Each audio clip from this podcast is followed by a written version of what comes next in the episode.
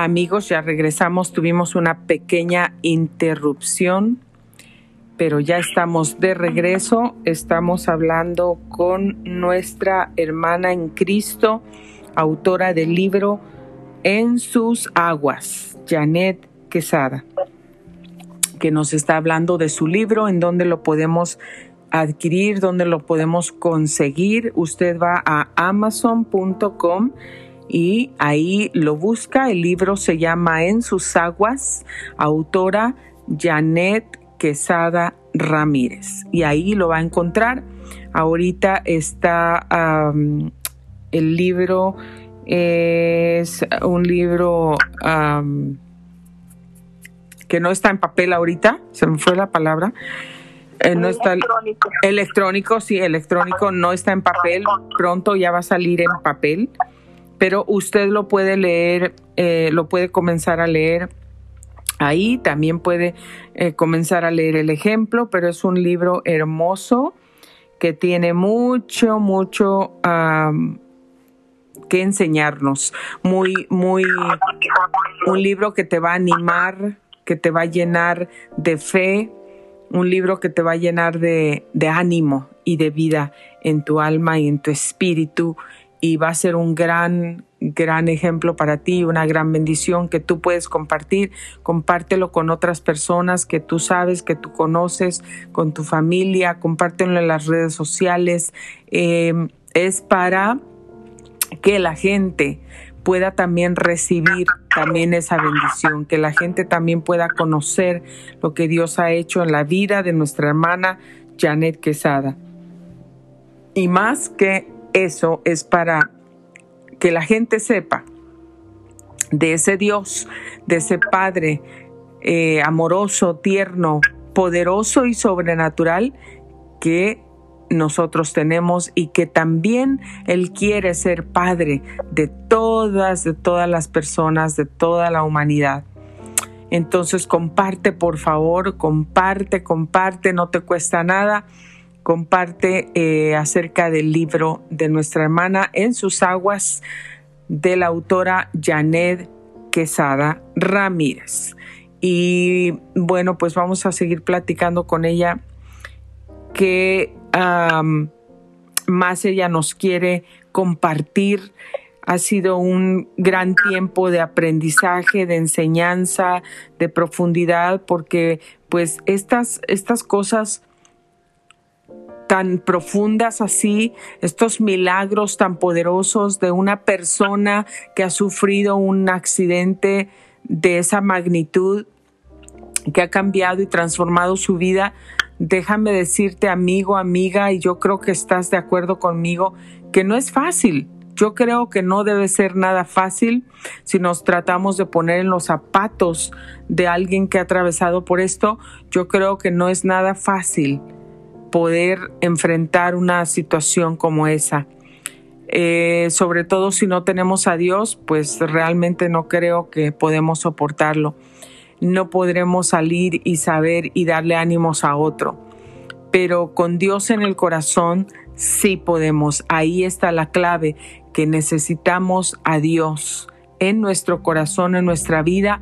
Y aún así es difícil, pero cuando nos sumergimos en esas aguas, en esas aguas, me imagino como ella decía y describía la piedrita, la visión que tuvo, como el Señor Jesús le mostraba la piedrita, esa piedrita era ella, y esa piedrita él la ponía en el agua, la sumergía en el agua.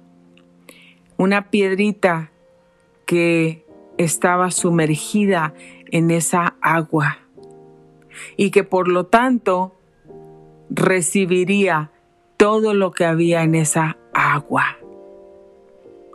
Y el agua, pues, como nosotros sabemos, el agua es vida.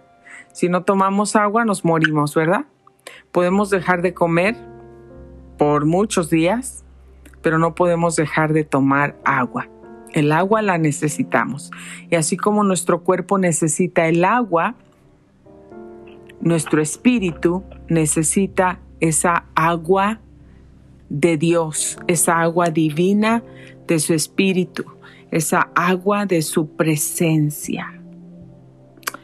Así que, hermana Janet, ¿qué otra cosa Dios le pone en su corazón para compartir con nosotros? Yo le quería preguntar porque no me quería quedar con, con, con la... pues con la pregunta en mi mente, no solo para mí, pero para la gente que nos está escuchando. ¿Cómo usted Ah, comenzó a mover sus manos, cómo pasó el milagro de, de, mover sus manos. Sí, eh, lo importante es que usted que, que al estar en la presencia de Dios, la lectura de la palabra, bueno, yo no la podía leer porque estaba con la cara hacia arriba postrada en una cama, pero ponía que me la leyeran. A pedirle al Espíritu Santo que le abra la palabra, que se la revele, que le muestre, que se la haga personal para usted. Y era ahí donde él él le habla a uno personal a, través de la palabra, ¿verdad? Y siempre me decía que Él vino para darme vida y vida en abundancia, ¿verdad? Que el ladrón vino para robar, para matar y destruir. Me hablaba claro que no, lo que había vivido no venía de Él, pero que Él era mi vida.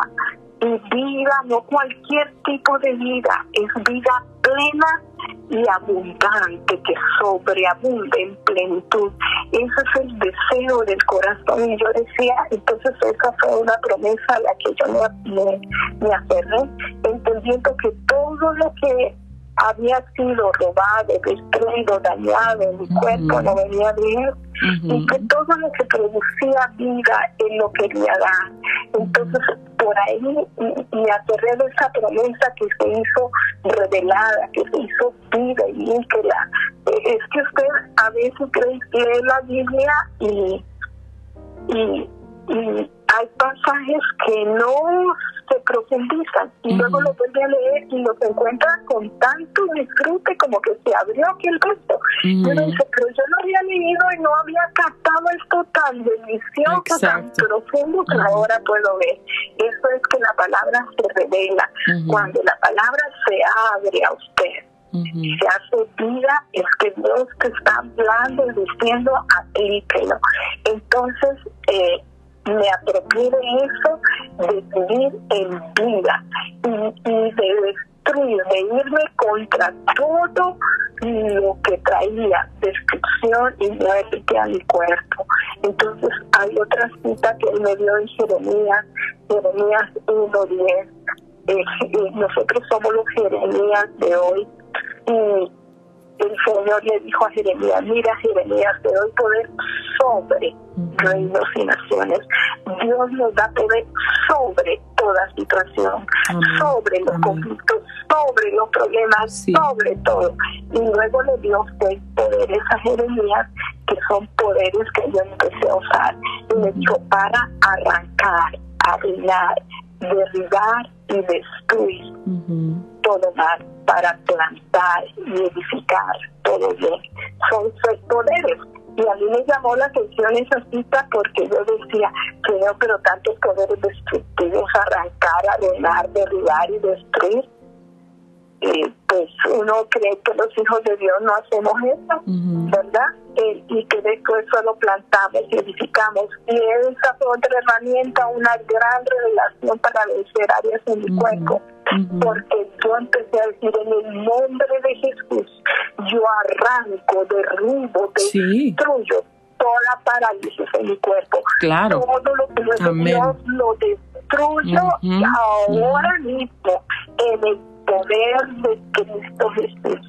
Y luego decía, en el nombre de Jesús yo planto paz, yo planto vida, yo planto vida, mis manos, yo planto vida y empezaba a orar así, arrancando la parálisis y plantando la vida de Dios.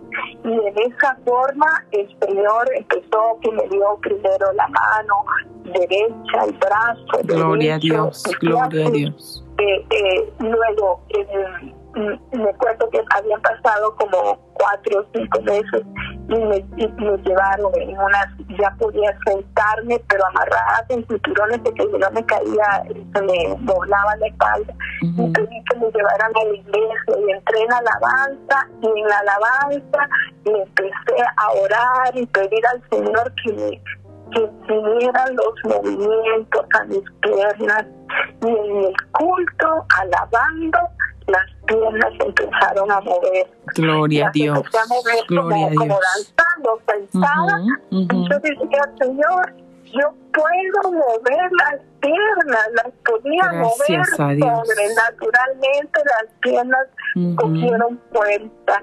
Y así era como un proceso, fue como un proceso de milagros, de manera de que yo puedo, eh, las piernas se fortalecieron, pero los pies están, se, se torcían cuando me paraba. Entonces me pidieron que poner tubos y botas y empecé a caminar con tubos. El, el, la espalda la empecé a sostener, pero los músculos se habían debilitado tanto que tenía que usar como un, un corsage, como un chaleco amarrado para sostener la espalda y usaba un collarín en el cuello. Bueno, estaba metida en un montón de aparatos y cosas. Y el, eh, el Señor me mostró también ejercicios que hacer en la casa sobrenaturalmente me, ponía eh, ejercicios de rehabilitación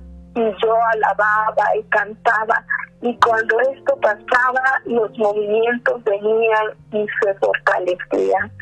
Pero yo no quería los tubos en mis rodillas en mis aquellas botas horribles con tubos y hasta las rodillas bueno me parecía como un robot con los collares collarines y los chalecos y, las cintas de velcro apretándome y yo oraba y me decía Señor yo no quiero esto y así eh, eh, fue como un proceso en sus aguas me acuerdo que yo quería ir al mar y tenía los tubos puestos y decía Señor yo no quiero ir con tubos y botas yo quiero el poder de poder caminar en la arena y usaba eh, él, me permitía ya pararme con un andador, eh, una andadera, no sé cómo le llaman. Gloria a Dios, sí, andadera. Sí. sí con, con, con aquellos votos. Y empecé a orar y declarar en el nombre de Jesús y por la sangre del Cordero fue la herramienta de nuevo de la sangre. La sangre de Cristo usaba la cita de, de, Santiago 5.14 si está alguno enfermo que lo unja con aceite en el nombre de Jesús es otra herramienta que enseño ahí. Entonces yo tomaba aceite que aceite de oliva tiene los botecitos y le decía al Señor pon tu santa sangre en este aceite tu poder sanador porque dice que es la oración hecha con fe. Yo sí. con fe que él pusiera su sangre en aquel aceite. Y yo empezaba a ungir las rodillas y los pies y diciendo en el nombre de Jesús nombre sobre todo nombre estas rodillas se afirman estos pies se afirman estas piernas se afirman y en el nombre de Jesús puedes quitar las botas y los tubos y caminar. Gloria Así a Cristo. me va dando, eh, fue un proceso, pero también usando la cita de Jeremías, yo destruya, en el nombre de Jesús yo arranco, derribo, destruyo esa parálisis. Y luego decía, en el nombre de Jesús yo planto vida, yo planto paz, porque eh, son las, los los poderes son arrancar, arruinar, derribar, destruir, plantar y edificar. Así es. Entonces aquí hay un principio muy importante eh, que estoy escribiendo otro libro, se llama La Tierra del Corazón, donde yo aplico mucho esto. Si yo no puedo plantar, eh, si yo quiero hacer una huerta, o plantar maíz, yo no puedo plantar maíz encima de la maleza y los oliveros y las piedras. Primero yo tengo que arrancar la maleza, derribar lo que está ahí. Preparar la tierra. Para prepararla y a veces hay grandes raíces que hay que sacarlas. Eh, los hormigueros hay que quitarlos. En nuestros pueblos de América Latina, los campesinos a veces hasta queman la tierra antes de sembrar para quitar todas las plagas que hay. Entonces, si su corazón está dañado con traumas, con heridas, eso, eso es como una tierra eh, dañada. Entonces no puede plantarse la semilla de Dios porque el trauma, la herida, eh, se, la, se la absorbe. Entonces a veces vamos al Señor pidiendo el milagro y la bendición y Dios quiere darlo pero si la tierra del corazón está dañada, la semilla, la bendición que él lanza, se la come el, la, la, la, los espinos, los pedregales, y como dice su palabra, se lo come eh, el trauma entonces no pega la semilla. Entonces el principio es que primero usted limpie su corazón diciendo en el nombre de Jesús, yo arranco todo dolor, yo arranco todo enojo, toda ira, toda presión, todo lo que no es de Dios en mi vida, yo lo arranco, lo arruino, lo derribo, lo destruyo. Así es. Este resentimiento, este enojo, este temor, se en el nombre de Jesús, lo y una vez que usted destruye en el nombre de Jesús eso, esa maleza, digamos, las esas raíces, esas heridas, esos traumas, entonces luego en el nombre de Jesús yo planto paz, yo planto amor, yo planto vida. Y cuando empiece a plantar su corazón va a florecer porque la tierra ya la limpió. Así Entonces va a producir al 30, al 60, al 100 por uno. Dice, por cada semillita sembrada va, va a cosechar 100 semillitas, eh, 100 frutos.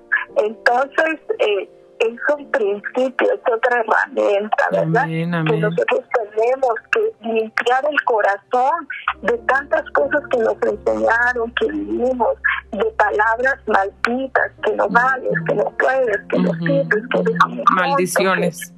maldiciones. Tenemos que arrancar toda esa basura que se sembró, quitarla de la tierra. Cortarla, desactivarla.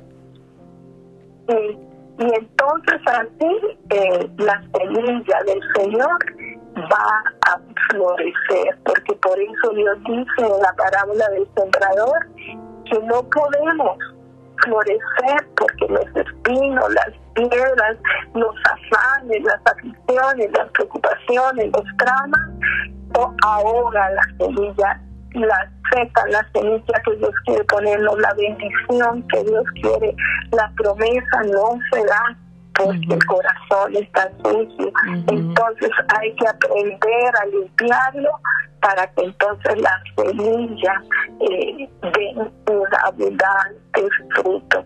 Bueno, son tantas las herramientas que hay, ¿verdad? Porque ese es otro, otro aspecto muy importante.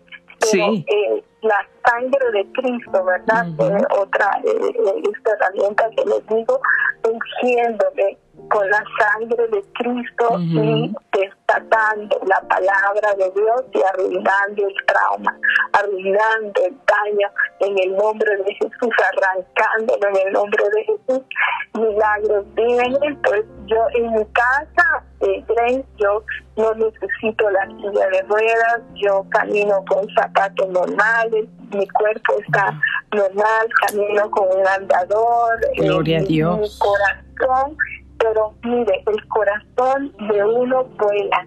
Cuando el corazón nada en el espíritu, es como que se eleva en el reino de Dios.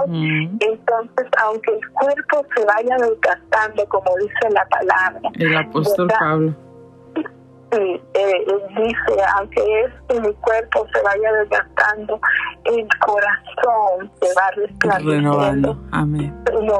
vamos unificándonos, vivificándonos. Entonces esto es algo que aunque todavía hay áreas de mi cuerpo, eh, sobre todo en el lado izquierdo, tengo algunas dificultades con los brazos, la mano, las piernas, pero aunque haya limitaciones en, en las aguas mi alma aprendió a revitalizarse, a rejuvenecerse, a vivir por encima de las circunstancias, que de eso se trata, que las tormentas diarias, porque como usted decía, todos los días vamos a ver batallas, ataques, problemas, porque estamos en la tierra y peleamos contra un enemigo que ahí está. Pero en medio de todo eso, cuando estás metido con Dios, vas a vencerlo todo. El enemigo queda bajo tus pies. Sí, amén, amén. vas a resplandecer. ¿Verdad? Dios te dice, sométete a mi palabra, sométete a mi palabra, cree en mi palabra, resístale al enemigo y él va a huir. Pero hay una batalla de fe entre lo que Dios dice y lo que yo veo. Ahí está el gran problema, porque Dios me da promesas y claro, hay cosas que llevo 18 años y aún no he logrado. Entonces ahí es donde uno duda y teme y se oprime, pero cuando usted está metido en el río de Dios y, un día a la vez y con un corazón agradecido, entonces el enemigo no lo destruye. Aquella situación que usted está viviendo se convierte en otro entrenamiento y en otra oportunidad. Y en otra victoria. En otra victoria. Entonces vamos de gloria en gloria. Amén. victoria en victoria. Toda la vida, mientras estemos en la tierra, Dios nos va a permitir circunstancias donde vamos a ser entrenados, donde vamos a forjar carácter, donde vamos a crecer y vamos a conocer más de Dios del peso de su gloria en nosotros. Dios dice que ahí donde somos débiles es donde Él viene, Él nos, nos puede hacer fuertes en su presencia. Cuando Pablo tenía el eh, el aguijón en la carne, que dice que había un aguijón que le torturaba de día de noche, que le pedía al Señor que se lo quitara. Y él fue al Señor y le decía, quita. No, no dice la Biblia qué era lo que pasaba con Pablo, pero era algo que lo atormentaba grandemente. Y él pedía a Dios y Dios le contestó en 2 de Corintios 9, le dice, Pablo, mi gracia es suficiente. Bástate mi gracia. Y esa es otra herramienta que yo muestro cómo aplicarla en la Biblia. Es como que en las áreas débiles todos tenemos áreas de batalla, áreas débiles. Entonces Dios lo que quiere es que usted acuda a la gracia de Dios. la gracia de Dios es la presencia misma de Dios manifestada para suplir aquella área en que usted no puede y que está totalmente débil. Entonces ahí hay mucha debilidad.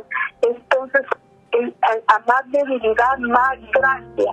Entonces yo digo, Señor, en esta área yo no puedo ni mover, yo no puedo abrir la mano, yo no puedo hacer estas cosas, que tu gracia me envuelva. Y entonces donde no puedo, la gracia puede y la gracia me envuelve y la gracia me eleva y la gracia me da plenitud. Entonces Pablo aprendió y entonces decía al Señor, ah, pues entonces ahora yo me voy a gloriar y voy a dar gracias cuando esté en tribulaciones, en afrentas, en persecuciones, en enfermedades, en golpes, porque cuando soy débil es cuando tú me haces fuerte. y eso es lo que yo he aprendido. En medio de todas mis debilidades me he hecho fuerte. Pero fuerte no en, la llaneta, en el ego, es fuerte en la gracia, en la presencia manifestada de Dios. En Él todo lo podemos. en Él lo imposible se hace posible por su gracia, por su presencia manifestada.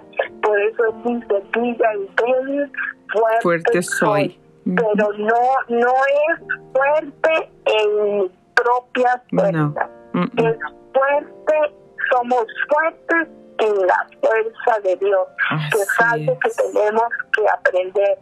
Que no, yo puedo, yo puedo, yo puedo. No, yo lo puedo todo en Cristo. En Cristo, así es. Con Él aprendo, aprendo a apropiarme de su fuerza, de su gloria, de su presencia, porque Él desea derramarse continuamente y en Él, con Él, por Él es que podemos resplandecemos en medio de toda oscuridad. Así que cuando vengan situaciones difíciles, hasta frotes de las manos diciendo, Señor, qué emoción, qué nueva cosa del reino tienes para mí a través de esta situación que me estás permitiendo. Amén. Sea lo que sea, en él todo lo podemos. Amén, amén. Como el apóstol Pablo dijo y lo acaba de mencionar, ahora él dice, este, tengan por sumo gozo, tengan por sumo, sumo gozo cuando se encuentren en pruebas o en dificultades. Y lo que no, y creo que nosotros a veces pues hacemos lo contrario, ¿no?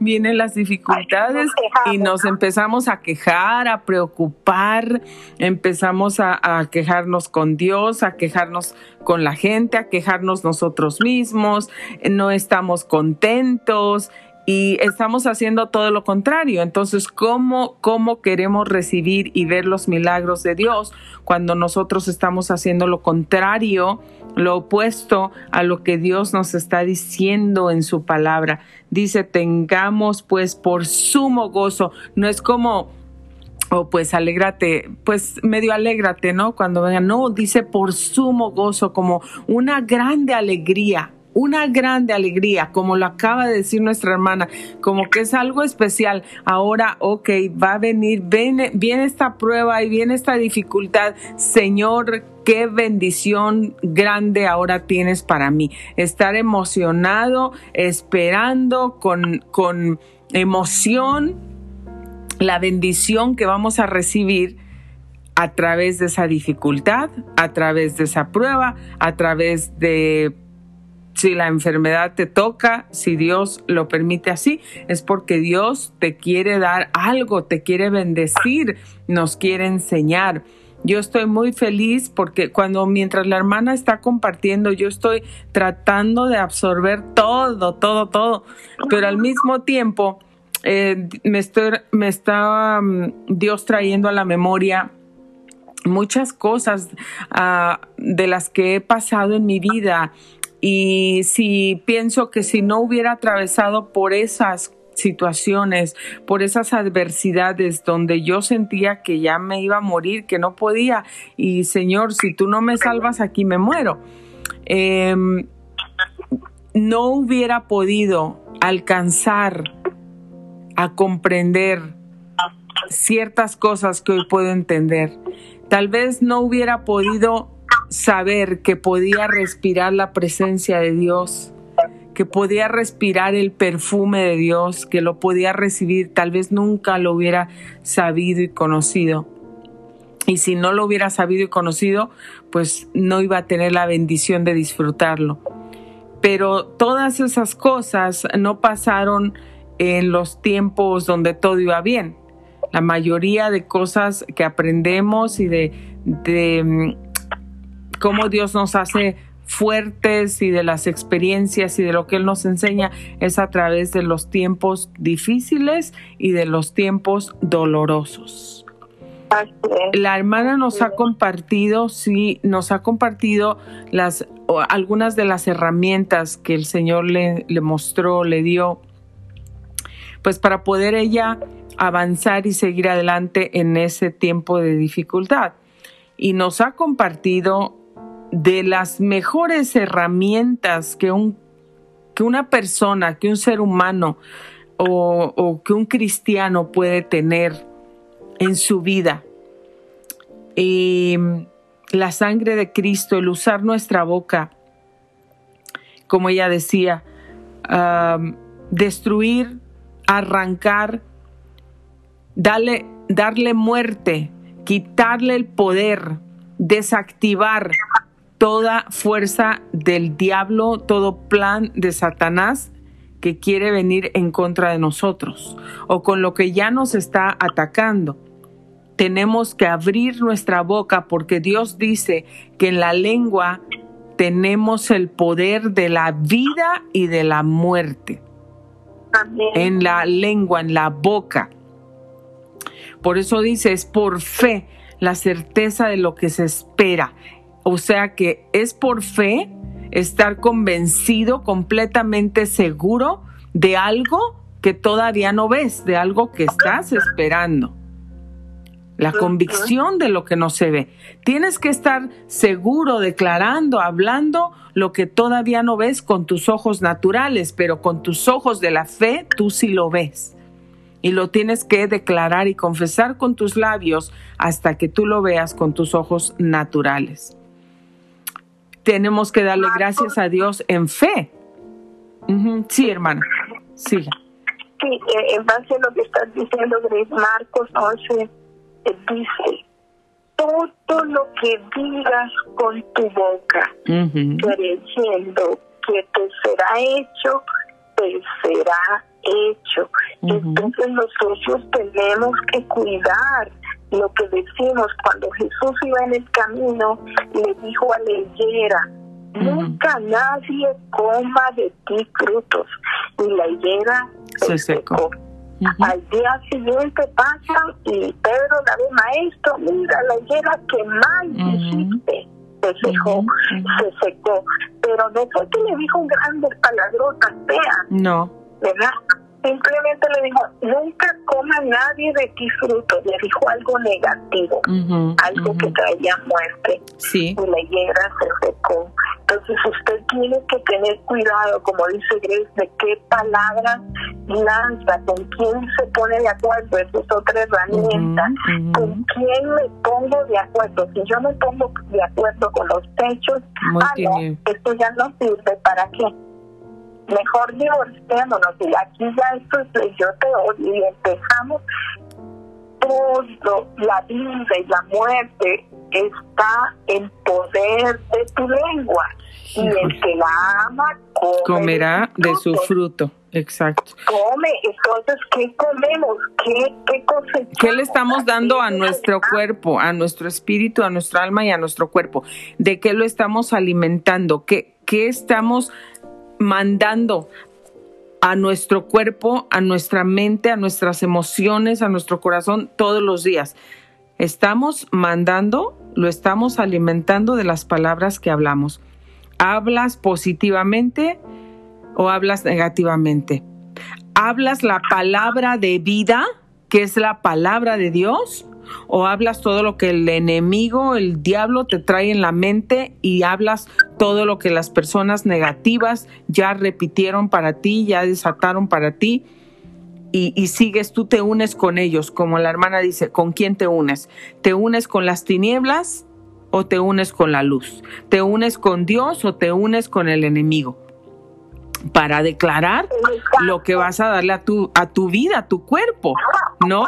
Entonces, si yo a veces me pongo a pensar, es que este es un verso tan pequeño, pero tan profundo y poderoso, que si pudiéramos tan solo entender un poco, solamente un poco, de lo que quiere decir esta palabra, la, el poder que tenemos nosotros mismos, cada quien, para poder desatar salud en tu cuerpo o muerte, para poder desatar vida en tu cuerpo o enfermedad para poder decretar que tú eres una persona victoriosa, que todas tus deudas van a ser pagadas, aunque tú no tengas un peso en el banco, aunque no tengas trabajo, porque Dios dice que Él es el dueño del oro y de la plata y que Él es mi fuente y que Él va a proveer, así como proveyó para su pueblo de Israel ese maná que caía del cielo. Del cielo les caía la comida. De la peña Dios hizo brotar el agua. Al profeta Elías, un profeta de Dios, con problemas, que no tenía alimento. ¿A dónde lo mandó Dios? Dios lo mandó a una viuda que también tenía problemas, a una viuda con su hijo que ya no tenía más que comer, más la última harina y el último aceite para hacer la última torta y dejarse morir porque ya no había. Dios mandó a un profeta con problemas, a una viuda con problemas, no lo mandó a un rico, no lo mandó a un palacio, Dios lo mandó a una viuda que también necesitaba. Pero ¿cuál fue el propósito de Dios? Por eso es que, amado amigo, amiga que nos escuchas, Dios tiene un propósito en cada problema y en cada necesidad. Dijo la hermana, es una gran oportunidad, gran oportunidad. Ahora veámoslo como es una puerta abierta para que tú subas escalones, para que escales, para que crezcas, para que veas la gloria de Dios. Ahí Dios llevó al profeta y el profeta le dijo a la viuda, haz la torta, pero Dios dice que la hagas para mí primero. Y la viuda obedeció la voz de Dios, hizo la torta y se la llevó al profeta. Cuando ella regresó a la cocina, que tal vez pensó que ya no habrá más harina y más aceite, el corazón noble, pero ella le estaba entregando a Dios todo lo que tenía. Ella regresó y, la sorpresa que encontró era que había harina y había aceite en abundancia. Había harina y había aceite no solamente para un día, ni para una semana, ni para un mes, ni para un año. Y eso es lo que Dios quiere hacer en tu vida y en la mía. Dios hizo el milagro, Dios mostró su gloria para el profeta y su gloria a la viuda. Dios los bendijo a los dos, Dios suplió las necesidades de los dos, Dios dio vida a los dos, porque cuando la viuda vio que tenía la harina y tenía el aceite, ¿Eso qué quería decir? Ya no nos vamos a morir, ya tenemos de comer. Vida llegó, vida.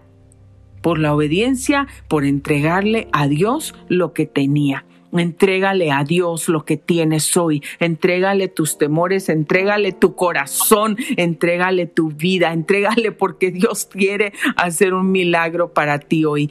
Y otra cosa tan importante es que lo que Dios dice en su palabra, el que cree en mí jamás será avergonzado. Si tú le crees a tu vecino, te quiero mucho, te amo mucho y lo siento mucho, pero ahí puede que te vas a quedar decepcionado. Pero si tú le crees a Dios, Dios no te va a quedar avergonzado. Mi hermana Janet le ha creído a Dios y ha creído en su palabra y se ha parado en la palabra y ha reclamado la palabra y ha hablado la palabra de vida en su cuerpo y mírala, mírala, cómo ella nos ha describido los milagros que Dios ha hecho tan grandes que ella puede caminar, usa zapatos normales y puede caminar en su casa. Después de haber sido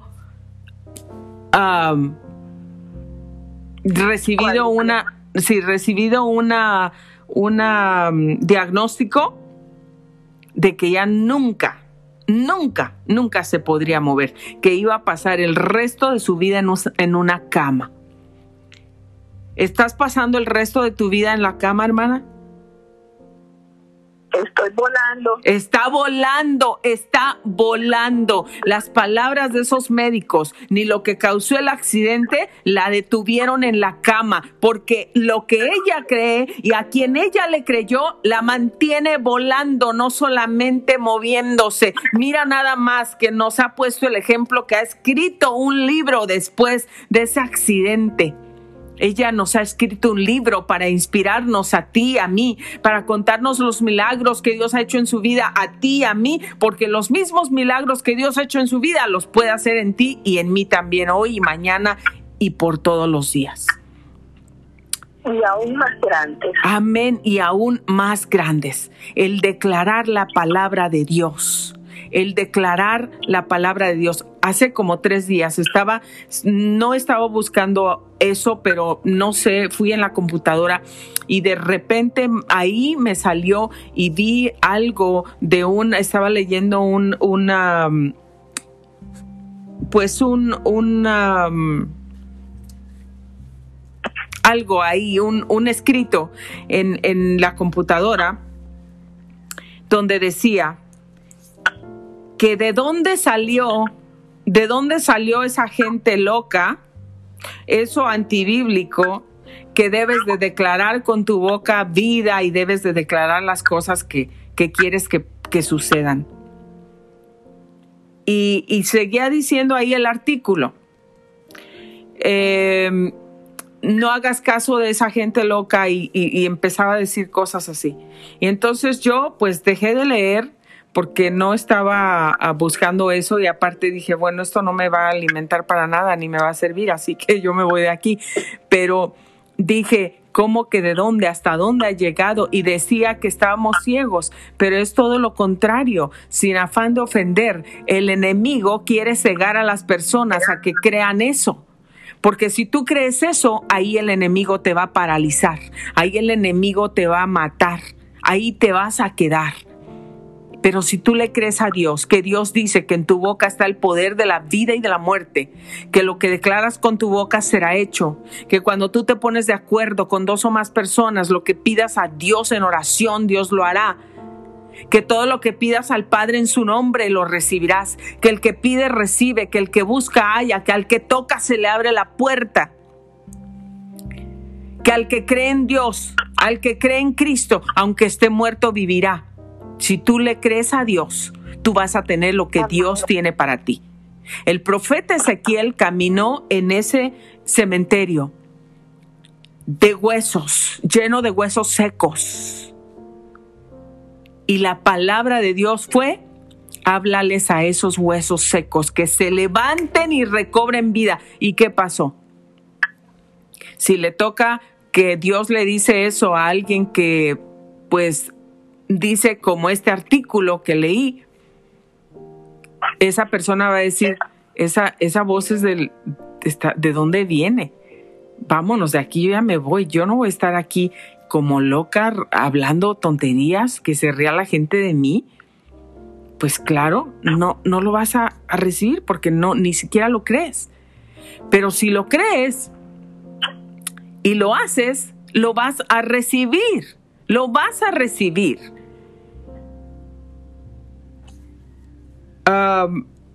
Nosotros en mi familia y, yo, mis niños y yo,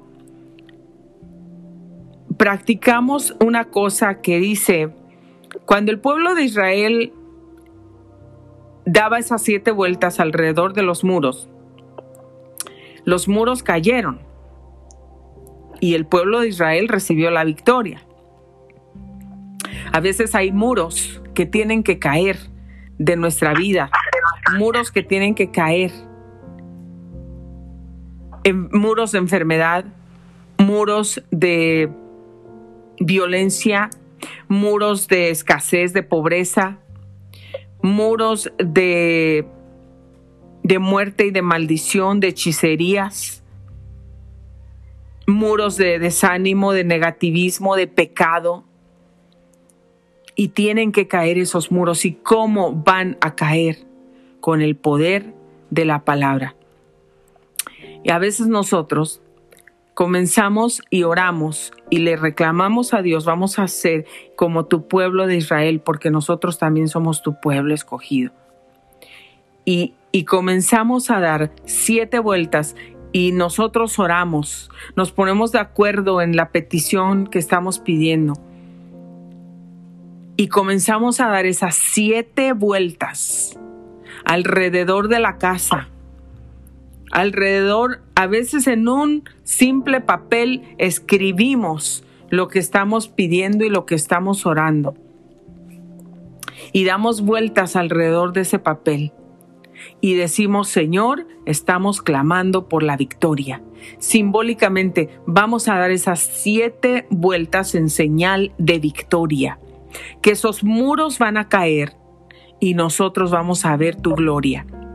Y hemos visto la mano de Dios y la gloria de Dios moviéndose en nuestras vidas todas las veces que nosotros hemos orado y hemos declarado la palabra.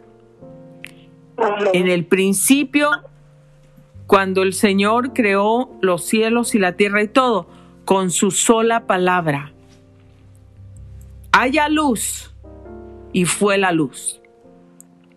Y el Señor nos dice a nosotros que nosotros podemos hacer lo mismo. En tu lengua, en tu boca, tienes el poder de la vida y de la muerte. La hermana dice, yo estaba sacando, destruyendo toda parálisis. Yo también lo hago. Y sabes, hoy, hoy hay mucha gente paralizada y no paralizada en su cuerpo físico por alguna enfermedad o algún daño, pero están paralizados completamente en su vida, paralizados en su espíritu, paralizados en sus emociones, que no se mueven porque el diablo, el enemigo, los pensamientos negativos, las influencias de las tinieblas negativas que has oído, que han venido a ti, las maldiciones que han sido desatadas para tu vida, de nunca vas a poder, ahí te vas a quedar, te vas a morir de esa enfermedad. Comenzamos a creer eso y en vez de levantarnos y clamar a la palabra de Dios y hablar la vida de Dios sobre nosotros, estamos creyendo todo eso y estamos más paralizados, más encadenados y más presos que muchos presos que están detrás de las rejas hoy. Tal vez su cuerpo estará preso, pero muchos han encontrado la libertad del alma y están presos en su cuerpo, pero en su alma están libres. Dios te quiere bendecir hoy con la libertad en tu espíritu, en tu alma y en tu cuerpo. Dios quiere que hables vida. Dios no quiere que estés paralizado. Hoy tenemos el ejemplo de una gran mujer, Janet Quesada Ramírez, que a través de todo eso nos está dando su testimonio como Dios lo ha levantado y ha hecho milagros, muchos milagros en su cuerpo y también hizo milagros en su alma. Y también escribió un libro para ti, para mí, para bendecirnos. ¿Tú no crees que eso es admirable? ¿No crees que eso es un milagro? ¿No crees que eso nos está mostrando que Dios es real, que Dios vive, y que así como ella está siendo de ejemplo para nosotros, como está siendo de inspiración para nosotros, en medio de todo eso, escribió un libro. Mucha gente hoy, en medio de alguna situación, lo único que quieren es morirse, lo único que quieren es desaparecer. Están tan deprimidos, tan, se sienten tan solos, tan vacíos en su alma, no tienen un motivo y una razón para vivir y lo único que quieren es morirse para ya no sufrir, para ya no tener dolor. Pero puedes vivir en este mundo viendo los milagros de Dios, trayendo el reino de Dios del cielo a la tierra. Y donde Dios tiene un propósito para ti, que ministres vidas, que seas ejemplo, que hagas cosas más grandes que las que podías hacer a lo mejor cuando no estabas en esa situación. Hermana, um, sí, Janet, sí, diga. Es, sí. muy importante en todo esto. Yo me di cuenta de que más que la parálisis del cuerpo, lo que más estaba dañado era mi alma a veces tenemos el cuerpo sano, pero la, la, la, que está paralítica es la mente, es. el alma. Y eso fue lo que aprendí también en sus aguas. Aprendí a liberarme de temores, de vanidades, de afanes, de orgullos, de cosas que estaban dañando mi alma y que tenían que ser sacados como tumores, como quistes, digámoslo así, en el corazón. Que tenía que triturar y rendirlo todo. Yo era muy perfeccionista y todo trataba de yo, yo, yo. y aprendí que tenía que morir a ese yo subido, altivo, soberbio que creía que lo podía todo y aprender a doblegar mi alma, a doblegar el corazón, porque creía en Dios y desde el 80, el accidente fue en el 2001, y aplicaba la palabra y también la declaraba, pero en, pero en mi alma había orgullo, eh, no estaba sometida a Dios como debía ser. Y Dios busca un corazón puro, un corazón humilde, un corazón sumiso, obediente. Porque si yo estoy declarando la palabra, pero mi corazón está orgulloso, y mi corazón no es obediente, y mi corazón no tiene las intenciones correctas, tampoco funciona. Porque Dios lo que mira no es cómo sale la voz cuando yo declaro la palabra, sino desde dónde saco la voz, cómo está mi corazón. Porque a veces eh, eh, conozco mucha gente y yo pasé por eso, de que declaramos, ah, no, en el nombre de Jesús esta casa es mía y yo quiero esto, yo quiero lo otro, pero esto no, esos son deseos del alma, es a veces eh, eh, en pura ficción y vanidad del cuerpo y de la vida. Lo que Dios quiere es, lo primero es que yo me ponga de acuerdo con el corazón de Él que le diga, Espíritu Santo, ¿qué quieres para mí, mi amado? Amado Padre, ¿qué deseas? ¿Qué es lo que quieres? Porque no se trata de yo, yo, yo.